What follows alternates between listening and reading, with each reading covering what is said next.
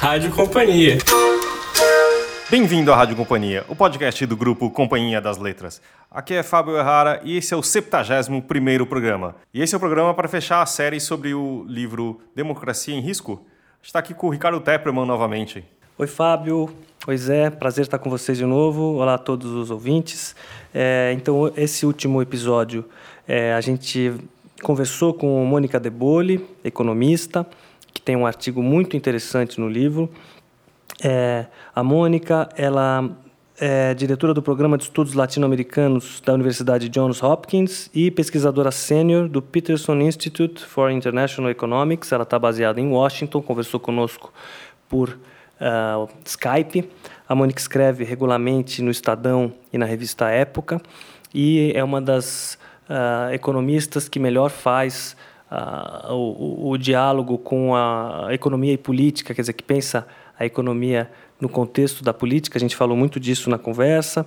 Falamos da reforma da Previdência, falamos do que é liberalismo, da presença uh, das agendas ultraconservadoras no governo Bolsonaro e, e, sobre o ambiente rarefeito do nosso debate público. Foi um papo muito bom e que fechou muito bem a, a nossa série de quatro podcasts. Quem quiser é, acompanhar presencialmente, nós teremos quatro lançamentos do livro, dois em São Paulo, dois no Rio de Janeiro. As mesas já estão prestes a estarem prontas para ser divulgadas. Acompanhem em nossas redes e vamos conversar com a Mônica agora. Obrigado vocês que nos acompanharam pelos últimos quatro podcasts. Toca aí, Zé. Bom, Mônica, é um prazer conversar com você. Sabe que acho que seria bacana a gente começar. É, como você está, apesar de ser colunista regular em, em dois veículos aqui no, no Brasil.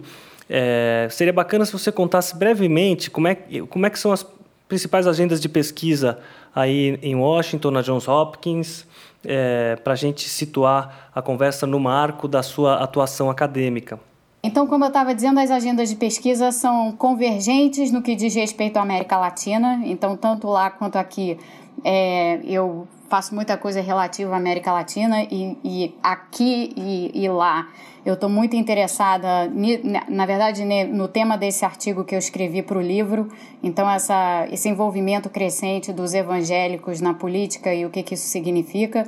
Eu acho que no caso do Brasil isso está mais avançado do que em outros, mas está pipocando na América Latina inteira. Então, essa é uma das, das minhas agendas de pesquisa daqui. E lá no Instituto, eu estou com um projeto bem grande de, sobre nacionalismo econômico. É, eu estou escrevendo com um colega meu de lá um livro que vai ser lançado no fim desse ano ou no início do ano que vem, é, provavelmente mais no início do ano que vem do que no fim desse ano, sobre nacionalismo econômico. E antes disso, a gente tá, vai começar, daqui a pouco, a gente está terminando o primeiro paper, a gente vai com, começar a publicar uma porção de paper sobre, sobre esse tema.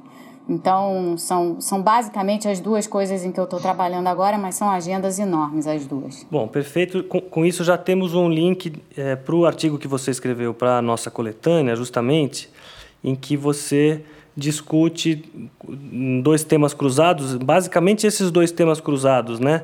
É, mas na verdade não discute nacionalismo econômico e sim liberalismo. Então talvez a gente pudesse começar a conversa aqui pensando para os nossos leitores aqui da Companhia das Letras, muitos dos quais não são economistas e eu e os meus colegas aqui de podcast tampouco somos antas econômicas. Aquela frase "It's the economy, it's stupid", nós somos o stupid, né? Do que pouco ou nada entendem de economia. Mas o ponto era para você é, partir do mesmo ponto que você parte no artigo, né, você cita um artigo, um texto da Economist, é, que estabelece uma espécie de noção, definição larga, mais contemporânea de liberalismo.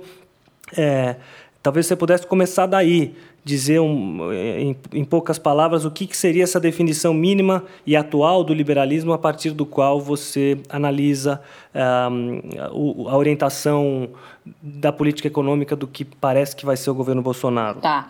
Bom, o, a definição de, de liberalismo, que hoje em dia eu acho que está novamente em xeque aí, tem muita gente que entende liberalismo de um jeito, eu acho meio diferente do que o que o termo realmente significa É, mas a definição de liberalismo clássico, ela, ela tem um pouco da definição de liberalismo do século XIX. Então tem um pouco a coisa da, do mercado, de deixar o mercado operar livremente e tal.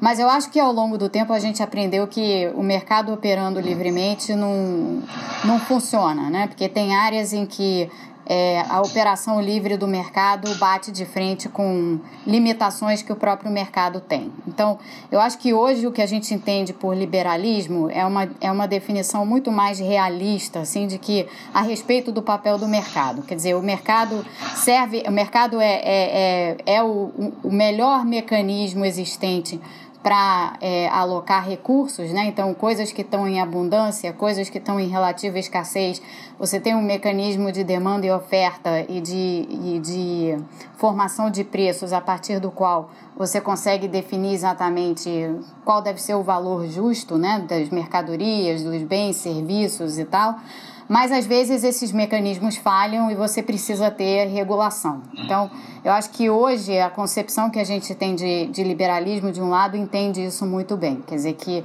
há limitações na, na forma como o mercado opera e há problemas que o mercado não consegue resolver. Então, por exemplo, colocando de uma forma bem brasileira, um problema que o mercado não consegue resolver é o problema de desigualdade. Né? Então, se você tem um país que é muito desigual, onde, por exemplo, tem uma desigualdade de renda muito grande, uma, um, um, pedaço da população muito pobre, um pedaço da população muito rica e uma, uma grande divergência entre essas, entre essas duas partes, o mercado não consegue resolver isso, então tem que haver política pública, tem que haver intervenção do governo. O liberalismo, tal qual é, eu entendo o liberalismo hoje, é perfeitamente compatível com essa ideia de que o Estado tem que ter um papel ou tem que ter uma atuação no que diz respeito, por exemplo, à redução de desigualdade, além de outras, além de outras coisas.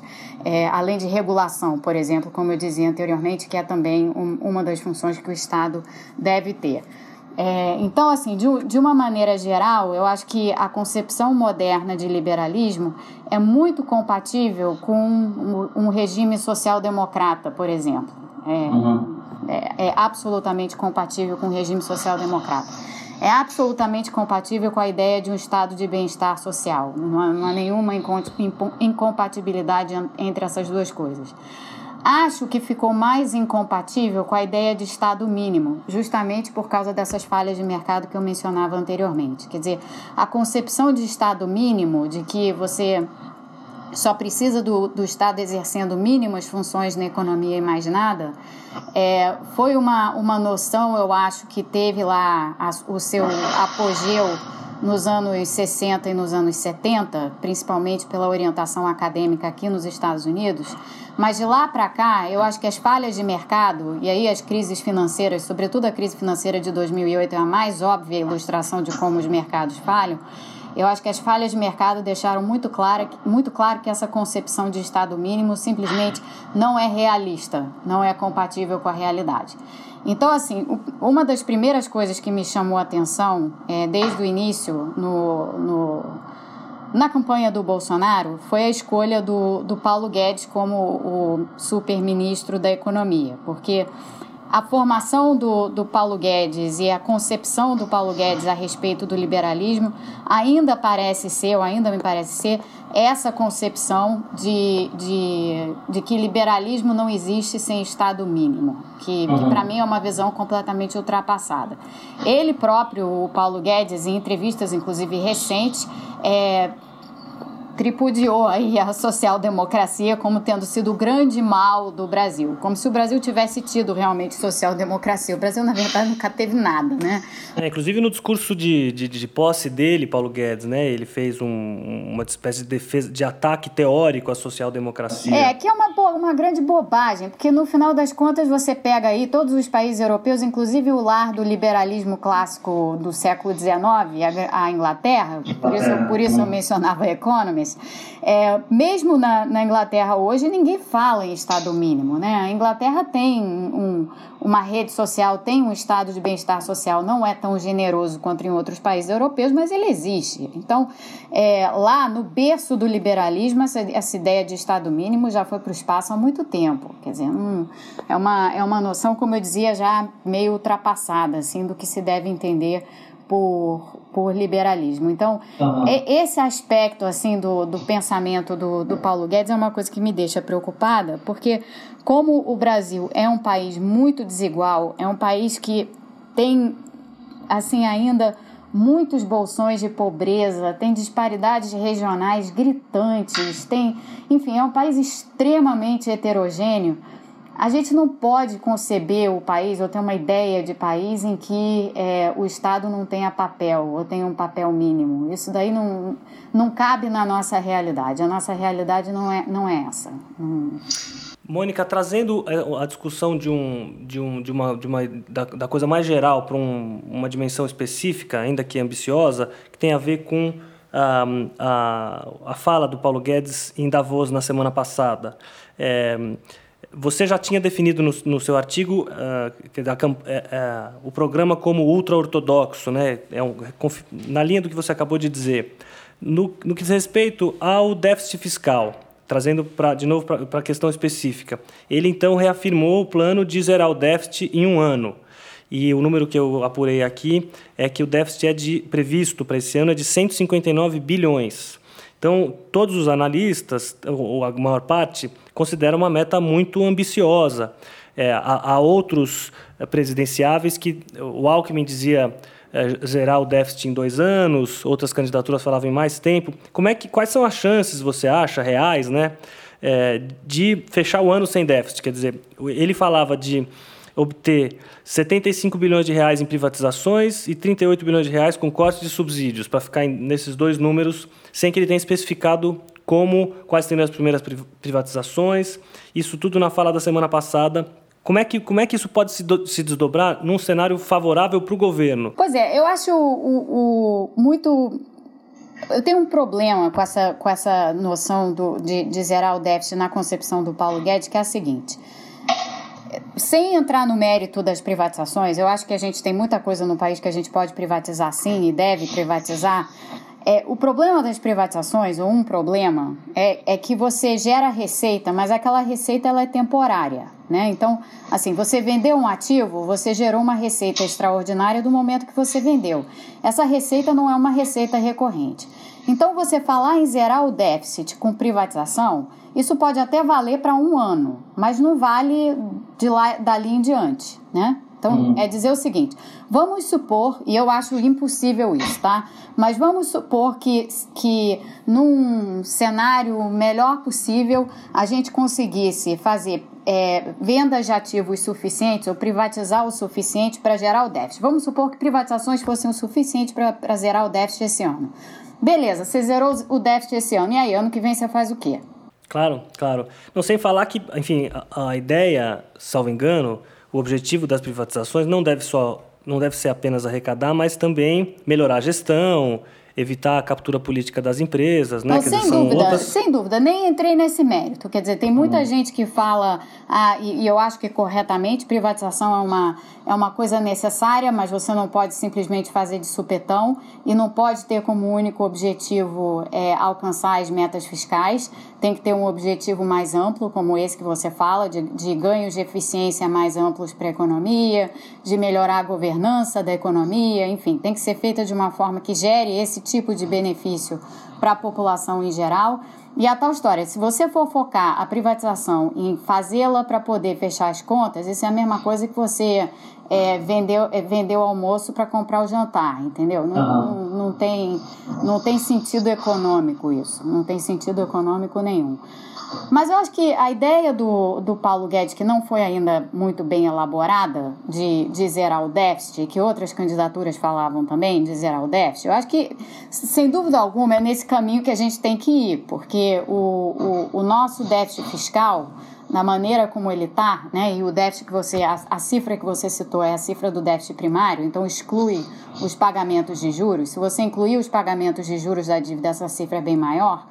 É, a gente não tem condições de ficar, de ficar com, com um déficit dessa magnitude. Quer dizer, o que isso acaba gerando é uma situação em que a dívida, a nossa dívida, ela continua a crescer sem limite ao longo do tempo. Né? O que é o que nós economistas chamamos de insustentabilidade da dívida. Então, em algum momento você tem que resolver esse problema equacionando duas coisas. Primeiro, os problemas fiscais de médio prazo, e aí entra a questão da reforma da Previdência, e de, e de outro lado, os problemas fiscais de curto prazo, que aí entra a questão de quando você zera o déficit, ou quando você reduz o déficit. Zerar o déficit é uma maneira bastante. É, é, simples e assim que chama atenção, né? Você fala, ah, vou zerar o déficit, isso chama atenção, mas você não precisa necessariamente zerar o déficit de imediato. O que você precisa é reduzir o déficit, ou pelo menos colocar em prática políticas que, que, que, que caminhem nessa direção, né? De, de, de reduzir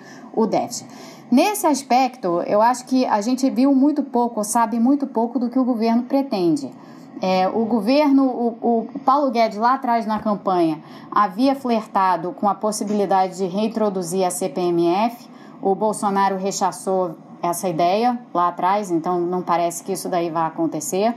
É, tem sim as desonerações que foram feitas na época da Dilma, algumas delas que, que deveriam ser revertidas, na minha opinião, e eu acho que algumas coisas, pelo menos que eu ouvi do Paulo Guedes, vão nessa direção, e com isso eu concordo. Mas isso por si não é o suficiente. Quer dizer, o problema, o problema todo que a gente tem é que a gente precisaria, para fazer um ajuste é, fiscal que, que tenha de fato efeitos no curto prazo, a gente precisaria fazer uma combinação de cortes expressivos de gastos e alguns aumentos de impostos, na, na, por exemplo, faz, revertendo algumas dessas desonerações aí que ainda estão conosco, é, mas os efeitos disso na economia, esse, aí, aí é que mora o problema. Os efeitos disso na economia no curto prazo são negativos, né? principalmente na situação em que está a economia brasileira hoje. A economia brasileira ainda está saindo daquela recessão horrorosa de 2015 e 2016. O crescimento ainda não mostrou fôlego suficiente para diminuir o desemprego. E você agora tá nessa, a gente agora está nessa entre a cruz e a espada, é um momento muito complicado, porque de um lado você precisa fazer o ajuste fiscal, de outro, se você fizer o ajuste fiscal que a economia precisa, você certamente vai postergar, se não é, por, algum tempo, é, o, a retomada do crescimento que você necessita para poder para que as pessoas sintam que de fato há uma melhoria é, na vida delas, né? Que elas estão tendo, tá, que o mercado de trabalho está melhorando, que o desemprego está caindo e tal. Então é um momento bem complicado esse, esse momento para o Brasil. Não dá para exagerar muito a complicação do momento, não. E aí me preocupa um pouco a maneira como muitos analistas no Brasil estão encarando tudo isso. Quer dizer, parece haver uma sensação generalizada de que tudo isso é muito simples de resolver, é muito fácil de se fazer, todo mundo ignora as restrições políticas que existem pela frente, todo mundo deixa isso de lado e parece que é tudo assim, meio passe de mágica. Ah, o Paulo Guedes é o super-ministro, ele vai lá e faz. Quando na prática a gente sabe que não é assim, né? Os ministros da Fazenda são só isso, eles são ministros da Fazenda. O super-ministro da Economia, ele é só isso, ele é só o super-ministro da Economia. Quem de fato faz o ajuste fiscal não é o ministro, é o Congresso são os políticos. É o presidente da República dando respaldo a esse, a esse plano para que ele passe no Congresso. Então, assim, essas são, são variáveis, é, nem variáveis, essas são restrições importantes que ninguém leva em consideração. Todo mundo bota todas as fichas em cima do Paulo Guedes e esquece que o Paulo Guedes não é mágico, ele não vai fazer isso sozinho. É, no geral, eu concordo muito com o que você disse, que os analistas, quer dizer, quem está olhando para a economia, costuma tratar a questão como um assunto de laboratório, em que, em que as coisas podem se resolver, digamos, é, se forem feitas de maneira correta do ponto de vista técnico, é mais do que suficiente, né? Eu, eu diria que você é das poucas pessoas que tem participado do debate público trazendo a política para o centro da discussão econômica. Uma coisa não existe sem a outra, né? É, agora, de novo, ficando num caso específico para tentar é, extrair dele é, consequências ou tentar tirar algum proveito do que, tá pra, do, que, do que deve entrar como uma das primeiras grandes agendas, que é a reforma da Previdência, justamente como você já citou. Então, na sexta-feira, temos o Congresso que toma posse, vão se definir presidente de, de, de Câmara dos Deputados e presidente do Senado, e o jogo político começa para valer.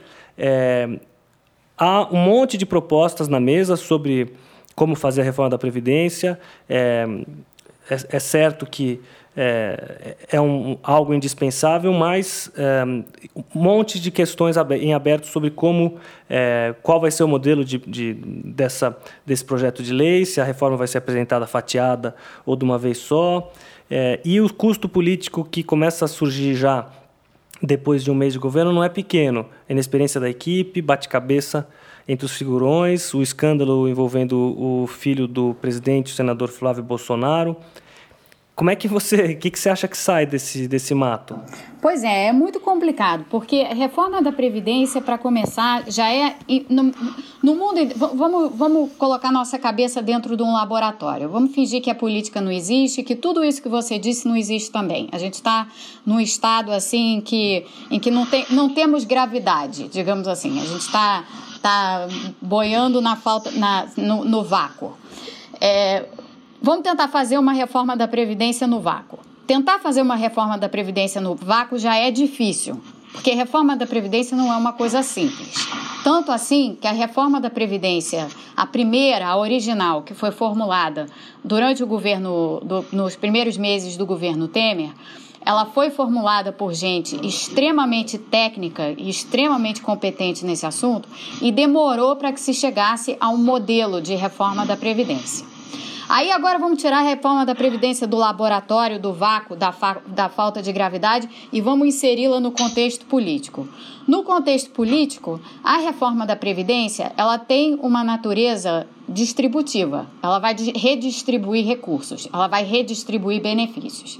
E a partir do momento que você entende a reforma da Previdência dessa forma, você entende que a reforma da Previdência ela é exclusivamente um jogo político, ela não é um jogo técnico.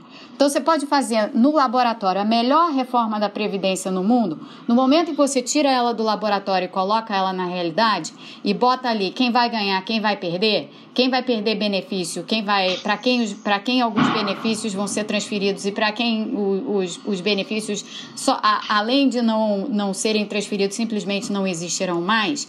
Quando você bota isso em jogo, a reforma da previdência vira um produto político. Então, não há como se imaginar que a reforma da Previdência, mesmo no melhor dos ambientes, mesmo num ambiente que o presidente esteja cheio de capital político, que não tenha nenhum escândalo de corrupção envolvendo nenhum familiar dele, que não tenha um Congresso é, extremamente fragmentado e, e, meio. a gente ainda não sabe muito bem qual, qual, como vão ser a, a, qual vai ser a composição final é, não só das presidências, mas das comissões, né, que são muito importantes, a Comissão de Assuntos ah. Econômicos e tal.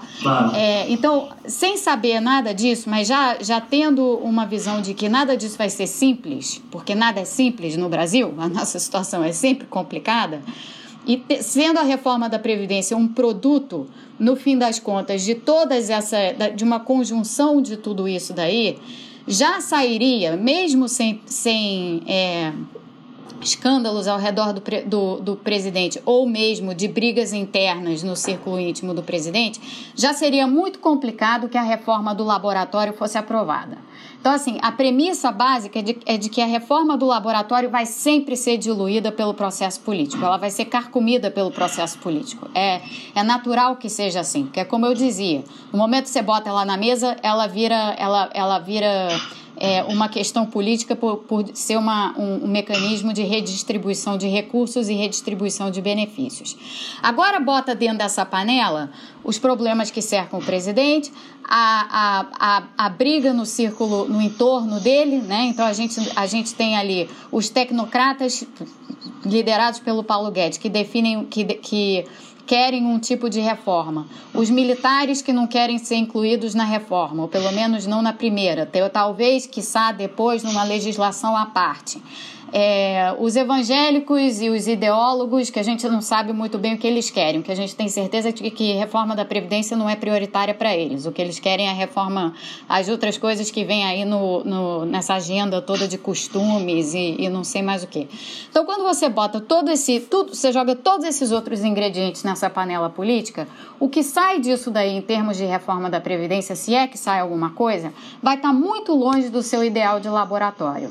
E aí, eu acho que a dúvida que a gente tem que ter nesse momento, e todo mundo deveria ter nesse momento, é a seguinte. Não é. Não, o, o Brasil já perdeu muito tempo com muita reforma mal feita durante muitos anos. Assim, não, não, digo nem os últimos anos, não. Se a gente voltar aos últimos 50 anos, o Brasil só fez perder tempo com reforma mal feita. A exceção é, talvez do plano real. Mas de resto, tudo foi meio nas coxas no Brasil, tanto é que a gente nunca consegue resolver os nossos problemas e a gente está sempre discutindo as mesmas coisas. Né? Eu, esses dias, eu estava voltando atrás nos arquivos do, do Globo, do jornal Globo, e você uhum. vê que essa discussão sobre reforma da Previdência, lá no início dos anos 90, a gente estava falando de reforma da Previdência, da mesma forma que a gente está falando agora. Pois é, falou-se no governo Fernando Henrique, falou-se no Lula 1 em 2003. Falou-se no Collor. Então, assim, a gente está voltando no período da. Logo depois da redemocratização, da é. a gente já estava falando em reforma da Previdência e não conseguiu fazer até hoje. Então, o que a gente precisa fazer é, de fato, uma reforma da Previdência que é, resolva os nossos problemas. E o, o, o que eu acho que vai acontecer é que, se a gente fizer uma reforma da Previdência, ela não vai resolver os nossos problemas, porque essa é a tendência do Brasil. E essa é a tendência Agora, do processo político que a gente tem. É, é, é sempre bom uma, uma boa dose de otimismo como essa essa sua essa sua agora mas é só o seguinte tentando pensar junto digamos a gente teve na, na na campanha eleitoral do ano passado quer dizer havia candidaturas que tentavam defender suas agendas reformistas concorde-se ou não mas a candidatura Alckmin tentou muito enfaticamente defender baseada, na verdade, a candidatura foi baseada na ideia é, é, né, de, é, de, reformas. A sua maneira, o Ciro, com o Mauro Filho, Mauro Benevides Filho, que até agora é deputado eleito e diz que vai ficar é, no Congresso para aprovação da reforma da Previdência e vai levar ao presidente Bolsonaro a sua proposta de reforma, quer dizer, é, o ambiente do debate político no Brasil, o debate público de maneira geral, está tão rarefeito, quer dizer, é impossível se discutir ideias. Né? A gente começou essa conversa falando de liberalismo, é, na verdade, é, no geral, no Brasil, ou isso, isso é ou uma bandeira e, ou, ou, ou, na, ou chamado de neoliberalismo um palavrão. Quer dizer, mas a possibilidade de se discutir ideias numa mesa minimamente civilizada parece não fazer parte do nosso repertório. Quer dizer, como é que. É, Estou dizendo isso para uma pessoa que né, para uma pessoa que tem procurado criar é, maneiras de, é, estabelecer um diálogo mais produtivo do que isso. Mas como é que você vê, saindo um pouco da discussão estritamente econômica, como é que você vê a possibilidade de se criar um ambiente de debate público mais qualificado? Olha, eu acho que tem, demanda para isso existe. É, é, o que é curioso para mim, sempre, quando eu fico acompanhando assim a maneira como as pessoas tratam determinados temas, é que é como você disse, quer dizer, as, as ideias acabam não sendo debatidas e tudo vira torcida, né? Então você tem que estar tá de um lado ou estar tá do outro, e se você está de um lado ou do outro, você tem que se, se segurar naqueles argumentos e atacar os argumentos do outro lado, porque eles não servem. E aí o, o, o debate não vai a lugar nenhum, evidentemente, nesse ambiente, porque debate produtivo envolve concessões de ambas as partes, né? Se você não tem concessões, você não tem debate. É, então, o, isso é o que a gente tem hoje no Brasil, não só no Brasil, isso é o que a gente tem hoje no mundo. Mas ao mesmo tempo em que a gente tem isso, o que eu acho curioso é que, como eu estava dizendo, existe uma demanda para que a gente saia disso. Essa demanda ela existe. E eu sinto isso quando, por exemplo, nos, nos artigos que eu escrevo e, e na, às vezes nas entrevistas que eu dou e tal, a repercussão que, que eu tô, eu tô falando por mim, mas eu tenho certeza que outras pessoas que, que atuam no debate público brasileiro da mesma forma que eu sentem isso também, você percebe, por exemplo, na repercussão, nos comentários que vem e tal, sim, tem muita gente que só quer atacar ou só quer dizer se você, que você está certo ou errado e tal, mas tem muita gente também que aparece nessas horas e que diz assim: ah, que ponto bom, não tinha pensado nisso, não concordo com você nisso mais. Então, tem isso, entendeu? Uhum. Existe isso. E eu acho que é, se, existe, se existe muito desse, desse tribalismo hoje no debate, eu acho que naturalmente, aí vem, aí vem o meu lado otimista para contrapor o meu lado realista pessimista sobre a reforma da Previdência. Eu acho que quando você fica com tribalismo demais, que é o que a gente está vendo no Brasil e em muitas outras partes do mundo, eu acho que a demanda por um meio termo ela, ela surge inevitavelmente porque as pessoas se cansam. É cansativo. é muito cansativo você ficar se, você ficar se atrelando a, a, a, um lado da briga ou outro. É muito cansativo você ficar brigando o tempo todo. Inclusive porque tem coisas que não fazem nem sentido ter briga, né? Necessariamente. Então, eu, eu pelo menos percebo assim, não consigo passar evidências, é só o que eu sinto mesmo mas eu percebo que existe uma demanda por uma coisa um pouco mais racional, um pouco mais ponderada, por uma tentativa de tentar entender o que que, o que, que são as discussões e onde, para onde a discussão deveria estar tá indo. Eu acho que essa demanda ela está aí. Não, eu quero acreditar que sim, um pouco a premissa do livro é, é, é promover o debate de maneira um pouco mais é, sóbria, né? E, e até pensando, quer dizer, a nossa, o começo dessa conversa, quando eu pedi para você apresentar a sua agenda de pesquisa, aí era justamente para situar, é, quer dizer, situar essa conversa no âmbito da, uh, da, da, sociedade pós-iluminismo. Estou né? lembrando do livro do Steven Pinker, O Novo Iluminismo, tal como saiu aqui no Brasil. É, acho que aí no, nos Estados Unidos saiu como Enlightenment Now, né? Mas, é, mas de fato, quer dizer, tem uma espécie de sombra medieval e que habita o governo Bolsonaro, como habita o governo Trump, né? É, talvez é, o, o, rumo das eleições aí nos Estados Unidos no ano que vem, é, tal, uh, talvez ajude a, a, a, dar um outro, trazer um outro vetor para o mundo, né? Porque bem ou mal essa onda de extrema direita tem no Trump uma figura muito central, né? Vamos ver o que, que acontece por aí. Quem sabe pode ter reverberações que segurem um pouco a onda, literalmente. Pois é, mas é uma, coisa, é... é uma coisa muito curiosa isso, né? Porque aqui, por exemplo, aqui nos Estados Unidos, onde eu tô, o que você percebe com muita clareza, mas muita clareza mesmo, e, e isso eu tô falando é, mesmo morando dentro da bolha que é Washington. Washington é um lugar é, absolutamente democrata. Assim, aqui nas eleições de 2016, é, a, a, os democratas tiveram 94% Aliás, não, 96% dos, dos votos, o Trump teve 4%. Então, é, então aqui é a bolha da bolha da bolha. Mas saindo um pouco dessa bolha, o que eu vejo viajando pelos Estados Unidos e tal, o que, o que dá para perceber é que tem uma questão é, de gerações, tem um certo choque de gerações assim nessa ascensão desse, desse ultraconservadorismo, dessa visão meio medieval de mundo, aqui nos Estados Unidos. Então, o que, que você vê? Você vê assim que no, entre, entre as pessoas mais jovens, não há a menor hipótese assim de, de qualquer dessas pessoas de fato achar que muitas dessas, as, dessas pautas medievais façam sentido simplesmente não tem ressonância isso, né? Uhum. É, então eu acho que te, tem uma tem uma tensão aí de, de demográfica, digamos assim, que é, que está determinando muito do que está acontecendo aqui. E a dúvida que vai ficar é essa, quer dizer, em termos das eleições do ano que vem, o que, que vai preponderar, né, no fim das contas? Porque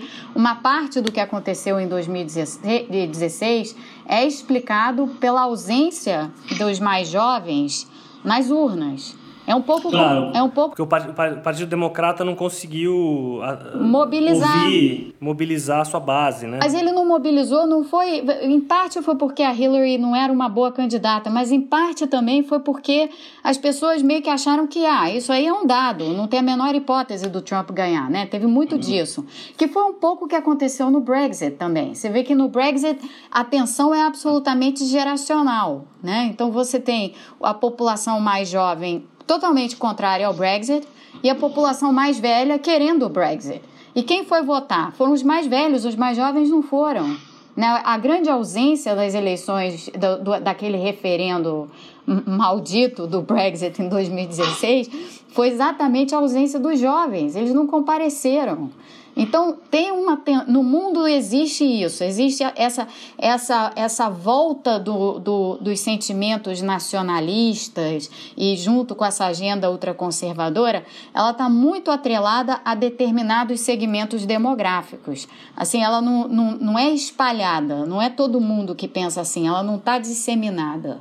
É, e no Brasil, o, o, Brasil é um caso curioso, o Brasil não sei definir, porque eu acho que no Brasil você tem uma parte dos jovens que se contaminou por essa agenda ultraconservadora e, e, e eu não sei explicar muito bem por quê. Uhum. É, eu tenho a impressão que aqui é um pouco diferente mesmo, não dá para pegar o compasso e simplesmente adaptar o que aconteceu, seja nos Estados Unidos, seja na Inglaterra, né? Não. Aí, aí tem, tem questões muito particulares. Eu acho que tem, uma, tem um lado disso é, que, que pode ter a ver com. Depois dessa da, da primeira onda de, de melhoria generalizada de vida né, para uma parte da população eu acho que essas pessoas que moram nas periferias dos centros urbanos e tal se sentiram, se, sentiram que não avançaram mais, né? queriam mais e não avançaram mais. Então, aquela, aquela agenda que estava sendo colocada diante delas, na imagem do PT, e fora a corrupção toda do PT, é, já não satisfazia mais e as pessoas queriam algo diferente, né? um pouco um pouco por aí. Então tem um elemento que é esse, mas tem vários outros elementos assim a serem estudados. E eu acho que para realmente entender o que está acontecendo no Brasil agora, você precisa de um esforço interdisciplinar monumental. Que aliás uhum. é uma uhum. das razões que eu acho esse livro, esse livro nosso muito bom, porque ele é bem interdisciplinar. A gente tem é. economistas, ciências políticos, historiadores, sociólogos, filósofos, é por aí. Eu acho que. Mônica, voltando para você trouxe um gancho para uma questão que eu acho que a grande questão do seu do texto, do seu texto na coletânea, é, porque a gente tentou discutir é, até agora, né, o que, que seria o sucesso eventual da plataforma econômica e que, como você demonstra no, no, no, no seu texto, quer dizer, apesar de, de um de uma matriz teórica é, atrasada, quer dizer, uma visão de liberalismo ainda presa no, no, né, na ideia de Estado mínimo, é, é, uma, é uma agenda liberal que tende a, a, a, melhorar o ambiente de negócios no Brasil, abrindo economia, é, buscando responsabilidade fiscal, enfim, de, de maneira a orientação geral, é, digamos, é correta, né? Salvo engano. É, mas você uh, você no texto associa a, a importância que teve uh, para a eleição do Bolsonaro a, a, a o, o, voto o voto dos evangélicos e uh, termina o texto dizendo, quer dizer, em nome de que se fará política econômica no novo governo, quer dizer, é, a, a, que custo é, a que custo essa agenda de, digamos, modernização do Estado, se é que ela é, tem chance de, de, de, vir a acontecer, a que custo que ela se dará, né? Então queria te pedir para fazer um, um, é, um, comentário um pouco nesse sentido. Eu recentemente conversando com um amigo bolsonarista, é, com quem é, foi possível conversar, é, eu, ele, ele repetiu agora, ainda semana passada, a ideia do idiota útil. Quer dizer, ele dizia para mim: o Bolsonaro é uma pessoa muito pouco inteligente, mas que sabe que é pouco inteligente, o que já é uma virtude, dizer a ele, é, não tem é, sede de poder, o que é outra virtude, vai, vai delegar é, é, o, né, o, a, tecnicamente, porque justamente porque sabe que não tem competência, e dizia ele as, essa a, a, a coisa mais brutalista, conservadora da agenda de costumes, dizia esse meu conhecido, é, é um negócio que foi para fazer causar sensação na campanha e, e ter é, ser ouvido, porque com nove segundos de televisão não seria possível ser ouvido de outra maneira. Então, ainda a ideia e basta ver que a, a, o discurso do Paulo Guedes, em, o discurso, a fala do Paulo Guedes em Davos é, fez a bolsa subir, o dólar cair, quer dizer, ainda tem uma confiança de que uh, eles serão capazes de modernizar o Estado, melhorar o ambiente para a economia, etc. Mas há também sinais muito claros de que, do ponto de vista uh, dos costumes, isso tende a ser visto como algo menor, né? mas não são costumes, é educação, é política, é, é política de relações uh, exteriores, quer dizer, não são costumes, é, é, posse de arma ou porte de arma, quer dizer, é muito mais do que costumes. É uma, é uma, o Marcos Nobre, numa coluna na Piauí no fim do ano, chamou de revolução conservadora. O, o eventual custo para fazer avançar a economia, se é que ela vai avançar, é altíssimo, né? É, é alto e eu acho que o pegando, voltando à história de Davos, a gente tinha em Davos três pessoas, além do Bolsonaro, né?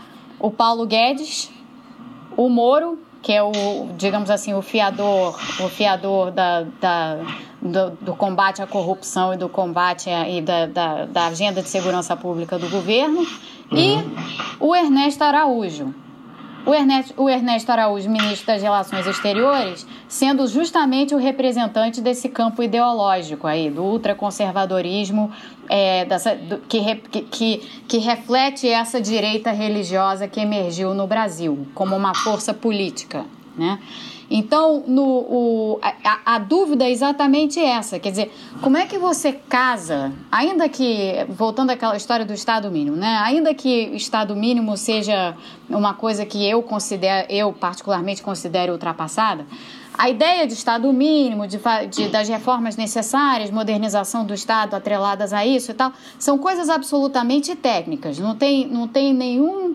É, fora um, um, um, juízo técnico que você possa fazer a respeito de se isso, é, se isso é o que o Brasil precisa ou não, não tem nenhum outro tipo de valor moral atrelado a isso. Alguém vai achar algum, mas em, em princípio não tem nenhum. É, então, você tem de um lado esse polo dos tecnocratas aí comandado pelo Paulo Guedes, e de outro você tem esse polo ideológico que parece estar agora mais capitaneado pelo Ernesto Araújo, mas é onde estão concentradas todas essas agendas retrógradas, né? Então todas essas agendas relativas aí a costumes, valores da família, movimento anti-aborto, porte de armas, antiglobalismo, tudo misturado numa mesma, numa mesma sacola, que não é muito diferente, aliás, é muito similar ao que acontece aqui. Aqui, quando você pega aqui nos Estados Unidos, quando você pega que que, o, quais são as pautas da direita religiosa ultra, ultraconservadora que está pululando lá dentro do Partido Republicano? É exatamente essa. É, é, são exatamente essas as questões. Então, uhum. para o Brasil se levou, hum, ao longo dos anos, essa direita religiosa daqui, ela foi transplantada para o Brasil e surgiu no Brasil com algumas características brasileiras, evidentemente, mas assim, na essência, é muito parecido com o que tem aqui. Então, a dúvida que fica é a seguinte: já que o Bolsonaro, ele foi teve como fiadores da eleição dele essa direita religiosa, pelo papel que essa direita religiosa desempenhou na vitória dele, que é o tema do, do, do meu ensaio para o livro, é, como, é que essa, como é que você encaixa essa agenda com a agenda tecnocrata, que não tem nada a ver com isso, e que na verdade tem pontos de, de, de, de colisão e de fratura diretas, porque o, o Paulo Guedes, por exemplo, ele conseguiu botar no discurso lá do Bolsonaro para o pessoal em Davos, e ele próprio falou na entrevista coletiva dele, em abertura comercial. Que é, uma, uhum. que é uma coisa absolutamente fundamental para o Brasil. Ele tem toda a razão em insistir nesse tema. Ele está coberto de razão. O Brasil é um dos países mais isolados do mundo. Tem um, tem um, está jogando uma, uma montanha de oportunidades no lixo ao se fechar para o mundo. Como é que você encaixa a agenda de abertura comercial que o Paulo Guedes tem na cabeça, que é uma agenda técnica, com o antiglobalismo ideológico do nosso ministro das Relações Exteriores? Em nome de quem você fala aqui? E em nome do quê? Não, pois, pois é, é um negócio para o qual a The Economist justamente é um é, é exemplo do marxismo cultural, né? Quer revista comunista.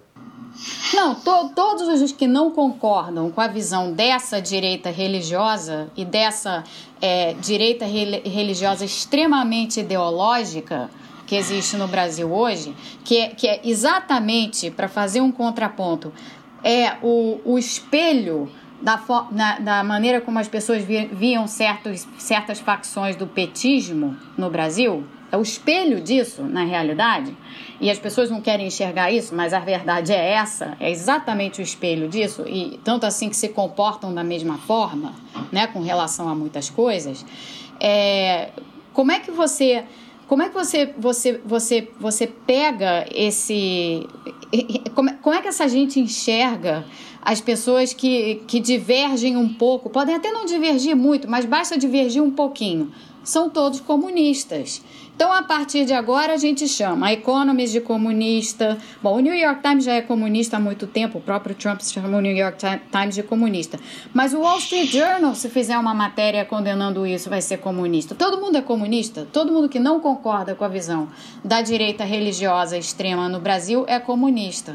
Ou seja, é a mesma tática que os, que os extremistas do PT, que nem, todos peti, nem todo petista é extremista, evidentemente, mas alguns eram.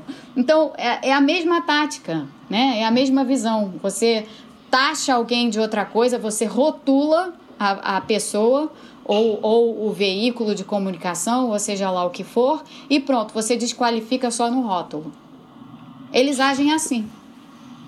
Mônica, é, é sempre bom ler você na época no Estadão e onde mais você escrever. Mas seria bom ouvir você pessoalmente também. Tem alguma é, previsão de vir ao Brasil nos próximos meses? Olha, por enquanto não, mas eu certamente vou manter vocês informados. E se surgir alguma, é, eu aviso. Tá bom, porque de fato o nosso debate público está precisando melhorar e a sua participação é sempre muito boa. É, Olha, foi muito bom conversar. Acho que os nossos ouvintes, que são tão stupid quanto eu, Fábio e Zé, no que diz respeito à economia, desculpa, ouvintes, se vocês entenderem de economia mais do que nós, é, é, eu espero que entendam, porque é, mas enfim, foi muito bom ouvir você, Mônica, e espero que você não tenha se entediado de conversar não, conosco. Não, foi um, um, enorme prazer e só para dizer, de, dizer a vocês e aos ouvintes, por favor, não se subestimem, todo mundo entende um pouco de economia sim. Economia está na vida da gente, todo dia a gente tem que lidar com essas questões, então... Não, eu, eu acho que isso é trauma pessoal meu, porque eu às vezes penso que eu devia ter estudado economia na faculdade. Eu fiz ciências sociais, né? Uhum. É, e às vezes penso que eu devia ter feito economia, então estou aqui, na verdade, fazendo uma espécie de, de psicolo, psicanálise selvagem à custa, às custas de quem nos ouve. Desculpem. Sem nenhum problema. Foi um prazer, um prazer enorme. Muito obrigada. Obrigado, Mônica. Até logo. É isso aí. A gente teve essa conversa que, como o Ricardo definiu bem, foi para todos os conhecedores ou não de economia. Uh, Mônica Debol, obrigado pela, por esse tempo com a gente. Acho que foi uma conversa que fecha muito bem todas essas. Vimos vários pontos de vista que acho que estão apresentados no livro e um pouco a gente conseguiu apresentar aqui, né, Ricardo? Não, foi muito bom. Obrigado, Zé. Obrigado, Fábio. E, enfim, boa sorte nos próximos podcasts. Eu espero que vocês me deem férias agora. Agora está liberado. Pode, pode tirar editar, seus dias. Editar livros. Às vezes precisa também. É isso aí. Uh, já sabem, qualquer coisa, escreve pra gente no rádio e também teremos o nosso próximo programa já na outra semana, como voltando à nossa programação normal de lançamentos de 2019. É isso aí, gente. Semana sim, semana não, a gente se vê por aqui. Valeu!